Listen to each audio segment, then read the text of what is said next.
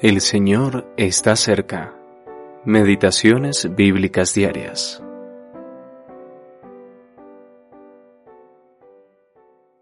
Se levantaron los jefes de las casas paternas de Judá y de Benjamín, y los sacerdotes y levitas, todos aquellos cuyo espíritu despertó Dios para subir a edificar la casa de Jehová, la cual está en Jerusalén y todos los que estaban en sus alrededores les ayudaron con plata y oro, con bienes y ganado, y con cosas preciosas, además de todo lo que se ofreció voluntariamente.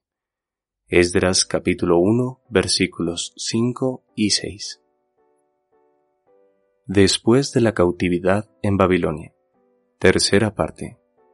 Ir y dar. Ciro, rey de Persia, proclamó que el Señor, Dios de Israel, le había ordenado que le edificara un templo en Jerusalén. Ciro lo reconoció como Dios. Le dio permiso a cualquiera que perteneciera al pueblo de Dios para que vaya y reconstruya el templo. También le dio una orden a los que no iban a ir a ayudar. Debían ayudar a los que sí irían con plata, oro, bienes, ganado y ofrendas voluntarias para la casa de Dios. Esto fue lo que hicieron los líderes de los israelitas y todos aquellos cuyo espíritu despertó Dios.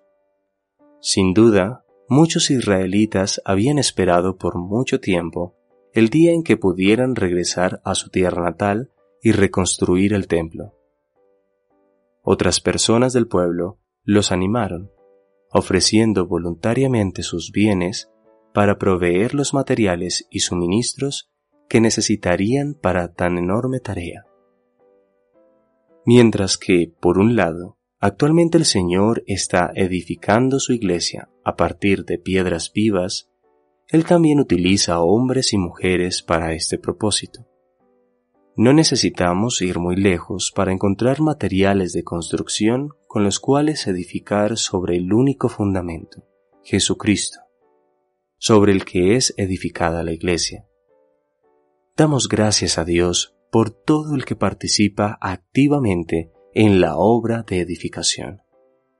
Él los recompensará abundantemente en su debido momento. Cada uno de nosotros puede participar en esta obra espiritual de edificación. Nadie está excluido. Algunos trabajan activamente, todos podemos ayudar por medio de la oración.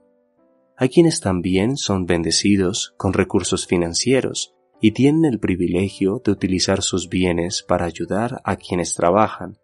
Incluso las dos blancas de la viuda, por poco que fueran a los ojos humanos, fueron suficientes para que el Señor las alabara. Eugene P. Vedder Jr.